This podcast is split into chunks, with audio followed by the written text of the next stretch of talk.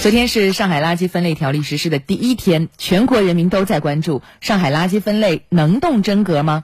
昨天一大早，上海松江城管就对辖区内一家拒不执行规定的餐饮企业开出了行政处罚决定书，这也是新条例实施之后上海开出的第一张罚单。